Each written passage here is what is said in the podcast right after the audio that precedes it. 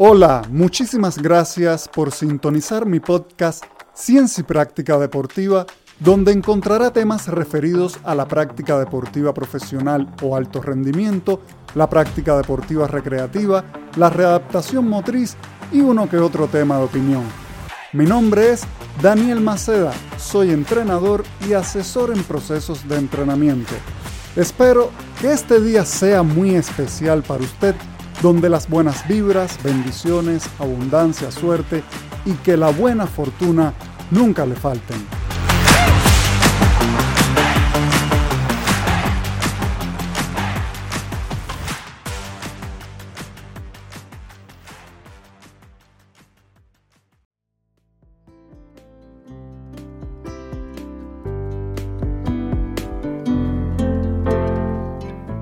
Desde el punto de vista práctico, hay que diferenciar entre estiramiento y flexibilidad.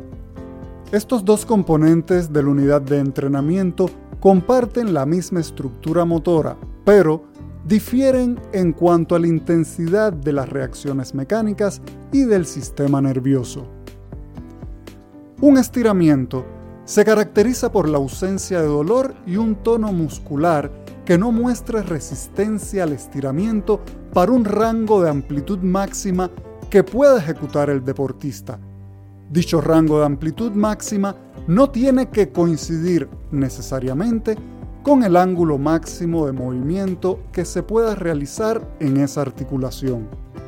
Por ejemplo, el máximo ángulo de recorrido de una articulación es 180 grados, pero el estiramiento para una determinada persona es a los 70 grados. Por encima de los 70 grados deja de ser estiramiento y comienza a trabajar flexibilidad. Por su parte, la flexibilidad se caracteriza por la presencia de dolor agudo, donde mientras más grande se haga la amplitud, más elevado será el tono muscular con una altísima respuesta al reflejo de estiramiento. Si se puede realizar la palpación del músculo, se puede comprobar que el vientre del músculo está abultado y los tendones se encuentran muy tensos. Cuando se consulta la bibliografía médica y deportiva, no se encontrará ningún conflicto en cuanto a las bases fisiológicas sobre las que se sustenta el reflejo de estiramiento. Recomiendo a entrenadores consultar libros sobre fisiología médica porque ahí pueden encontrar detalles que en los libros de entrenamiento deportivo se omiten en cuanto al comportamiento de los músculos ante los estiramientos. Antes de seguir, quiero aclarar un término que se emplea de forma errónea cuando se aplican los estiramientos para el desarrollo de la flexibilidad del músculo que es relajación. Si la relajación es una disminución de la tensión, entonces si aplicamos un estiramiento y el músculo está relajado o se relaja, es porque los receptores sensitivos no están reaccionando bien ante el estímulo de estiramiento. En el caso de las personas que padecen de síndrome de hiperlaxitud y realizan un estiramiento con más facilidad que la población media no es porque sepan relajarse más, es por el problema que presentan con el colágeno. Para mayor información con respecto al tema de hiperlaxitud, recomiendo el podcast Hiperlaxitud e Hipermovilidad. En la aplicación de ejercicios para incremento de la flexibilidad en una sesión de entrenamiento, cuando nosotros somos los que estiramos al alumno, podemos percibir, según los músculos a estirar, un leve incremento del rango de amplitud. Este incremento del rango de amplitud tiene lugar con un alto nivel de tensión en el músculo, por lo tanto, no hay relajación alguna. Lo que tiene lugar es un cambio en la información de la longitud captada por los receptores sensitivos producto de la elongación. Acto seguido, el músculo se va a tensar más y la percepción del dolor va a aumentar. No se debe proseguir con el incremento del rango de amplitud después de este punto. Esta mala interpretación de lo que supuestamente sucede en los músculos hace que los entrenadores cometan el error de pedirle a los alumnos que se relajen cuando se les aplica los ejercicios para incremento de la flexibilidad. Que se contraiga el músculo cuando se le aplica un estiramiento sucede por reacción refleja y no es una acción voluntaria por parte del alumno. Los chicos no se van a oponer al ejercicio y sobre todo, hay que entender que los chicos son hipersensibles al dolor y que se va a necesitar un tiempo bien extenso para que estos se adapten a la sensación de dolor que le es muy desagradable. Terminada la aclaración y volviendo al tema, para la aplicación de los ejercicios de estiramiento como los de flexibilidad, se necesita un acondicionamiento previo, que son el calentamiento general y especial. Es inaceptable aplicar ejercicios de flexibilidad y estiramientos sin un previo acondicionamiento. La verdad, no es raro ver esto hoy día, sobre todo si la persona que está al frente del proceso de entrenamiento estudió en la década de 1990 y se quedó congelado en ese tiempo. La bibliografía de esa época defendía la tesis que no se podía movilizar los músculos sin antes estirarlos. Con respecto al calentamiento, recomiendo el podcast El calentamiento y su carácter profiláctico ante la incidencia de lesiones. El calentamiento general va a provocar toda una serie de reacciones que nos permitirá aplicar los estiramientos. Desde mi punto de vista, sin importar la etapa del entrenamiento donde se encuentre, por supuesto que estoy hablando del deportista, Después del calentamiento general recomiendo estiramientos pasivos realizados de forma suave. No confundir suave con lento. El calentamiento general y los estiramientos se le aplicarán a la mayor cantidad de grupos musculares posible, obteniendo las condiciones de temperatura y elongación para empezar con el calentamiento especial que casi siempre se caracteriza por ejercicios de muy rápida ejecución y de tiempo muy breve, que tienen relación directa con los programas motores de las habilidades técnicas a ejecutar. Estos ejercicios mayormente tienen incidencia sobre los grupos musculares agonistas. Por lo tanto, se debe hacer ejercicios de compensación para los antagonistas y luego aplicamos los ejercicios de flexibilidad para ambos grupos musculares. Los métodos a aplicar ya quedan a juicio del entrenador. Para la selección de los métodos del entrenamiento de la flexibilidad, se deben tener en cuenta toda una serie de indicadores, etapa de entrenamiento, edad, rango articular idóneo, momento del día, etc. Porque ningún método es mejor que otro y al igual que pasa con cualquier capacidad física, los métodos se tienen que ir cambiando para que tengan lugar de la mejor manera los procesos de adaptación. En el caso del fitness y del deporte social casi nunca se hace flexibilidad.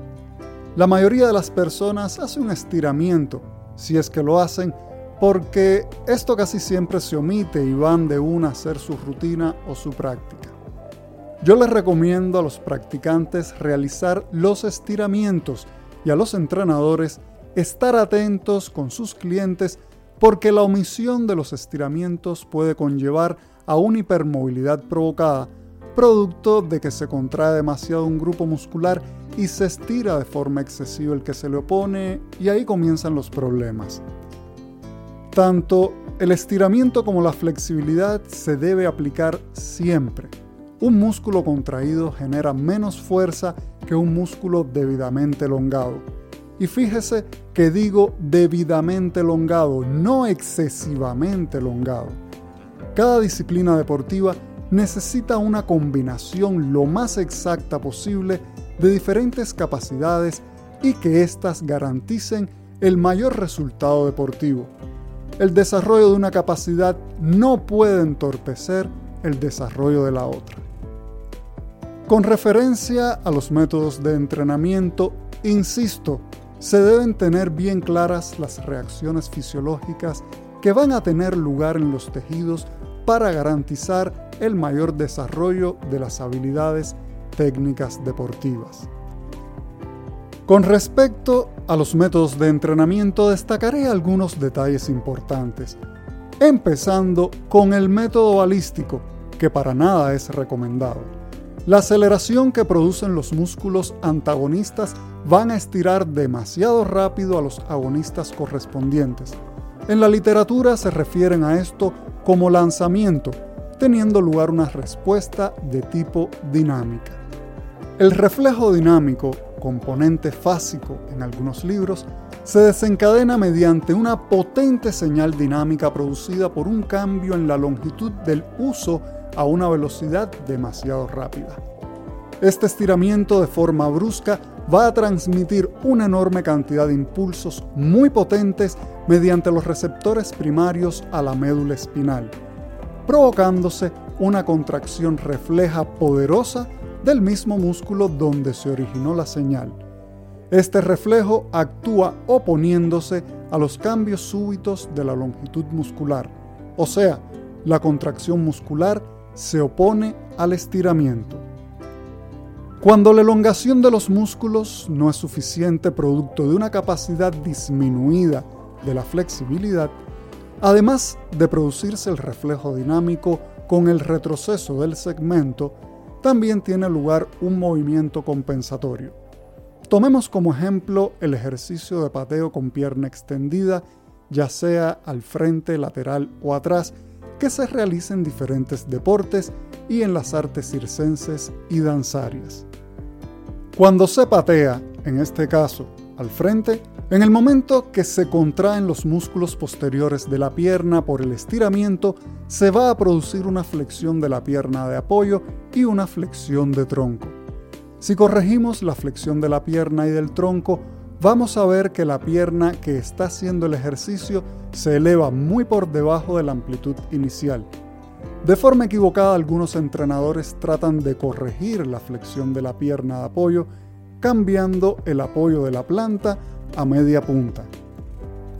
Si bien es cierto que cuando se hace una flexión plantar por reflejos tónicos de la pierna, debe esta quedar extendida. Eso no va a solucionar el problema de flexibilidad que se presenta. En cuanto al pateo lateral, se va a dar una rotación interna de la pierna en la articulación de la cadera con un desplazamiento lateral del tronco a favor de la dirección del pateo. En el caso del pateo atrás, se puede percibir que la lordosis de la columna se incrementa. Hay que tener bien claro que si el músculo se estira demasiado rápido o durante un tiempo muy breve, los receptores sensitivos musculares no van a tener tiempo de acostumbrarse al nuevo rango de elongación. Por lo tanto, no se va a producir un reajuste de estos receptores. A esto hay que adicionarle que la posibilidad de lesión es mucho más grande que la de poder desarrollar la capacidad de flexibilidad y que este método no ofrece mejores resultados que alguno de los otros. Algunos autores describen que este método cuando se llega a la máxima amplitud se puede hacer una contracción isométrica seguida de varias repeticiones o rebotes, como le llaman. Esta descripción es completamente equivocada. Explico. Cuando se hace el impulso rápido y potente que caracteriza el método balístico, el segmento va a ir mucho más allá de la amplitud máxima que va a poder describir mediante el uso de la fuerza máxima isométrica. Cuando el músculo llega a su límite de elongación, los receptores sensitivos van a provocar la contracción muscular frenando el movimiento. Además, que se producirá un retroceso del segmento hasta el ángulo donde la fuerza máxima isométrica permite mantener la amplitud. Entonces, como la fuerza máxima isométrica no puede ni va a mantener el segmento en una amplitud igual que la descrita mediante la movilidad pasiva para el desarrollo de la flexibilidad, ni va a estar la condición de dolor agudo que caracteriza el trabajo de flexibilidad, lo que se estará trabajando es la fuerza para movilidad y no la capacidad de flexibilidad para incrementar el rango de amplitud articular en los grupos musculares. Esto tiende a la confusión porque en muchos libros esto se describe como flexibilidad activa, y debemos diferenciar entre qué son los métodos de flexibilidad activa y qué cosa es movilidad. Para muchos autores es lo mismo desarrollar la movilidad que la flexibilidad. La movilidad es una capacidad que se puede catalogar como sencilla o compleja. La capacidad sencilla depende de la arquitectura de las articulaciones, la fuerza de un grupo muscular y la flexibilidad del otro, o sea, su capacidad de elongación sin mostrar oposición al movimiento. Por su parte, la capacidad compleja comprende todas estas características mencionadas anteriormente, más el componente coordinativo. Por ejemplo, una gimnasta puede tener un split en el suelo con 200 grados de amplitud, pero realizar un salto a con 200 grados de amplitud ya eso es otra cosa. Depende de la aceleración del salto para alcanzar la altura máxima que garantice abrir y cerrar las piernas, la coordinación para el cambio entre los grupos musculares aductores que abren las piernas y los abductores que las cierran y el aterrizaje del salto. El rango de amplitud articular que permite describir esos 200 grados solamente es un componente de un sistema muy complejo. La movilidad como contenido, como proceso, es mucho más complejo de lo mencionado anteriormente. Solamente pretendo que se vea la diferencia entre movilidad y flexibilidad activa. Ahora bien, el método activo, flexibilidad activa, depende de la fuerza de los grupos musculares antagonistas para estirar los grupos musculares agonistas. Podemos encontrar dos variantes. En las dos hay que llegar a la amplitud donde empiece el dolor agudo y de ahí en adelante es que se empieza a trabajar flexibilidad. En la primera variante se llega a la amplitud donde empieza el dolor agudo y se hace una parada durante 15 segundos. Después, mediante una contracción isométrica, se estiran los grupos musculares agonistas de forma suave, lo más prolongada posible y acompañado de respiración. El problema de este método es que se depende de un buen desarrollo de la fuerza máxima isométrica de los grupos musculares antagonistas para mantener la elongación el tiempo suficiente para provocar el estímulo deseado a nivel de los receptores sensitivos musculares. El reflejo estático que tiene lugar en este tipo de estiramiento, a pesar de ser más débil que el dinámico mencionado en el método balístico, tiene la característica que se va a mantener durante un periodo prolongado de tiempo, de segundos a minutos, mientras la longitud del músculo sea excesiva. Siempre la contracción muscular se va a oponer al exceso de longitud. Por lo tanto, los usos musculares van a necesitar un tiempo prolongado para cambiar el reflejo de longitud. Ese tiempo prolongado va a fatigar en demasía los músculos antagonistas que están provocando el estiramiento. Al disminuir la fuerza mediante la cual se está aplicando el estiramiento, se pierde la efectividad del trabajo. En la segunda variante, igualmente se llega a la amplitud donde empieza el dolor agudo.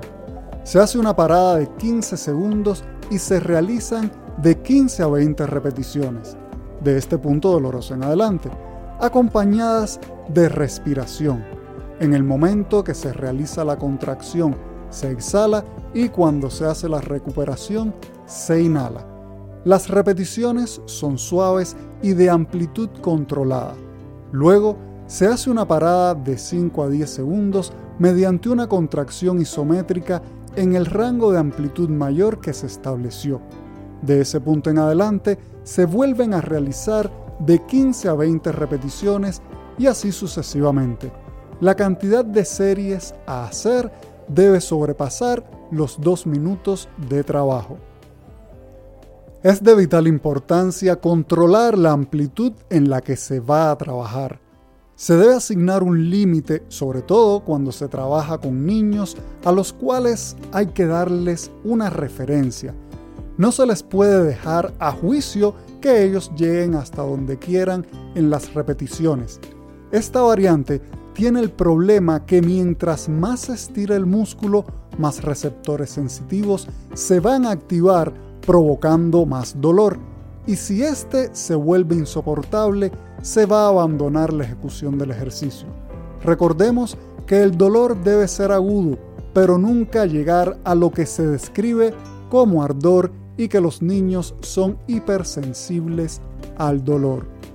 Como bien se mencionó, mientras más se elonga el músculo, más receptores sensitivos se van a activar y por lo tanto la contracción muscular se va a hacer más potente. Pero, como dicho estiramiento va a ser constante y de forma creciente, por sumación de los estímulos, estos tendrán la magnitud capaz de provocar la inhibición de los receptores sensitivos. En mi experiencia trabajando con niños, esta variante es mucho más efectiva que la primera. Se puede desviar la atención hacia la forma de las repeticiones y el control de la respiración para que no se concentren en el dolor. Además, no se depende tanto de la fuerza isométrica máxima para mantener el estiramiento. Lo que sí tiene como negativo es que al incrementarse el estiramiento y por consiguiente hacerse más fuerte la contracción muscular refleja, el dolor va a ir incrementándose y puede ser que los chicos busquen acomodarse en una amplitud donde el dolor sea el mínimo. De aquí la recomendación de que se debe controlar el rango de movimiento. Con el método pasivo, flexibilidad pasiva, el cual requiere la intervención de una segunda persona, equipo o la fuerza de gravedad para realizar el estiramiento, va a tener las mismas reacciones fisiológicas que el método activo porque las repeticiones o las mantenciones se conseguirán de forma suave y controlada. Este método nos va a permitir enseñarle a los alumnos la correcta posición de los segmentos para hacer los estiramientos y por ende que se estiren los músculos correspondientes. Digo esto porque muchas veces he tenido clientas de ballet y alumnas de gimnasia que cuando trabajan solas acomodan los segmentos de una manera que el dolor sea mínimo, pero esta ejecución no está estirando los músculos correspondientes. Esto pasa mucho con los split de piernas, donde el tronco se coloca lateral y las caderas giradas un poco al frente, donde no se está estirando la musculatura correcta. Si bien es cierto que para ballet o danza esto no es tan necesario, en gimnasia artística la correcta posición de las caderas con la apertura de las piernas es muy importante, sobre todo para los saltos en viga. Este método, al igual que el método activo, se puede hacer mediante repeticiones y mantenciones o solamente con mantenciones. Es de vital importancia la información que nos brinde el alumno sobre su percepción del dolor para hacer un trabajo efectivo. En la práctica, estiramos hasta donde empieza el dolor agudo, hacemos una parada durante 15 segundos y luego estiramos un poco. Mantenemos el estiramiento de 20 a 30 segundos volvemos a estirar y así sucesivamente. La intensidad del estiramiento tiene que ser controlada para que el dolor no provoque el abandono del ejercicio por parte del alumno. En el caso de las repeticiones igualmente se estira hasta donde comienza el dolor agudo. Se hace una parada durante 15 segundos y luego se hacen de 15 a 20 repeticiones suaves y una mantención de 5 a 10 segundos en el rango máximo alcanzado. Luego, a partir de esta amplitud, se vuelven a realizar nuevamente las repeticiones y así poco a poco se va a ir incrementando el rango articular. Como los movimientos son suaves y mantenidos, las reacciones fisiológicas van a correr a cargo del reflejo de estiramiento estático. Por lo tanto, el tiempo de ejecución de un ejercicio no debe estar por debajo de los 90 segundos de duración. Con respecto a este método, muchos autores afirman que el estiramiento provoca una elongación demasiado grande en el músculo y por ende una longitud de sarcómera que no beneficia la unión de actina con la miocina, provocando una reacción tardía y con poca fuerza. Sinceramente, yo no puedo dar fe de dicha afirmación. Los procesos de entrenamiento que he desarrollado se han caracterizado por la consecución de un método de entrenamiento a otro para el desarrollo de la flexibilidad en combinación con el trabajo de fuerza y resistencia. Pero no dudo que el empleo de este método con un mal trabajo de fuerza durante demasiado tiempo traiga consigo problemas. Ahora abordaré el método de facilitación neuromuscular propioceptiva, el mejor método con el que más se desarrolla la flexibilidad y el que resuelve todos los problemas. Simplemente falso. Este método es muy bueno para deportistas altamente entrenados que tienen un alto nivel de fuerza máxima isométrica y un alto nivel de sensopercepción. No es recomendable para deportistas noveles o personas con poca experiencia. No es recomendado para personas que padezcan de síndrome de hiperlaxitud. Se debe aplicar al inicio del entrenamiento como método para el desarrollo de la flexibilidad y no al final del entrenamiento como método de estiramiento. Como bien dije anteriormente, ningún método es mejor que otro. Cada cual tiene su momento y se puede aplicar durante un tiempo determinado. Para la aplicación de este método se llega a un rango de amplitud donde empieza el dolor agudo. Se hace una parada de 15 segundos y luego se realiza una contracción isométrica máxima de ese grupo muscular. La duración de la contracción no debe ser mayor a 6 segundos. Posteriormente, se aplica el estiramiento. Dicha elongación tiene que ser controlada porque si se permite un estiramiento demasiado grande, se activarán demasiado los receptores musculares, provocando un dolor que impedirá la próxima contracción muscular.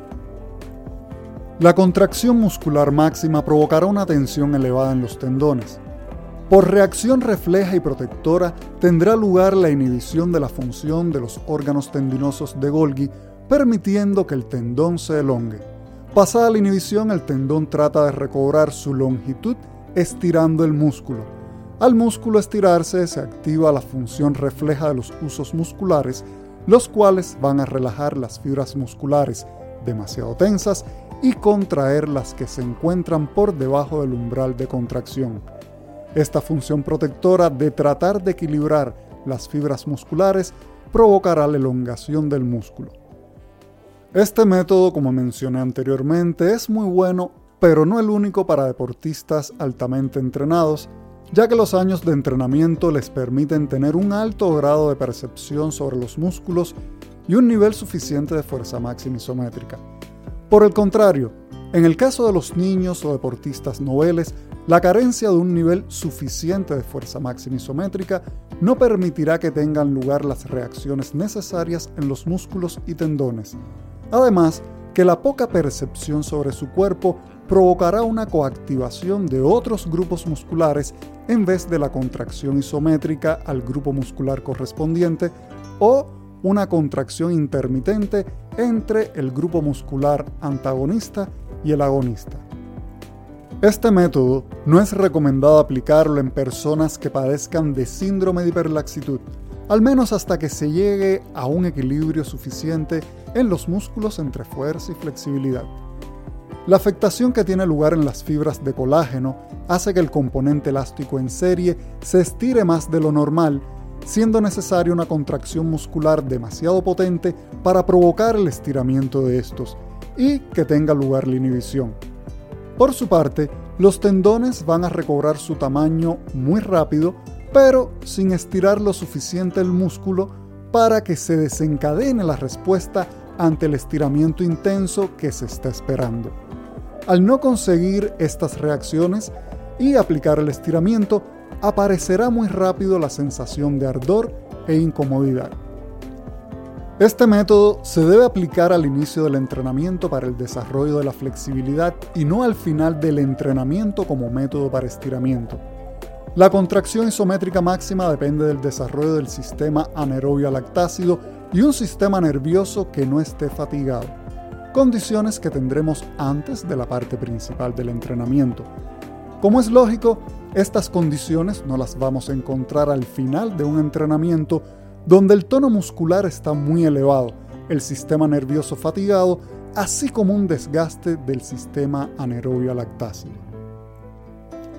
En mi experiencia, el mejor método para aplicar estiramientos es el pasivo. Recordemos que los estiramientos se aplican después del calentamiento general y a una cantidad bastante grande de grupos musculares con el fin de ir acondicionando los músculos para el calentamiento especial. De aplicarlo como método para el desarrollo de la flexibilidad, lo recomiendo para una etapa de tránsito a inicios de la etapa de preparación general o para la recuperación ante una lesión. Como bien vengo diciendo e insistiendo, los métodos para el desarrollo de la flexibilidad no se deben hacer a capricho. Mientras más exhaustiva sea la valoración del deportista, de la actividad competitiva y de los objetivos que se quieran cumplir, más exacta será la selección tanto de los métodos como de la duración del tiempo de cada uno de estos en la planificación de la estructura del entrenamiento. Hasta aquí esta entrega. Le agradezco como siempre su sintonía, deseándoles que tengan un excelente día y que entrenen fuerte. Muchísimas gracias.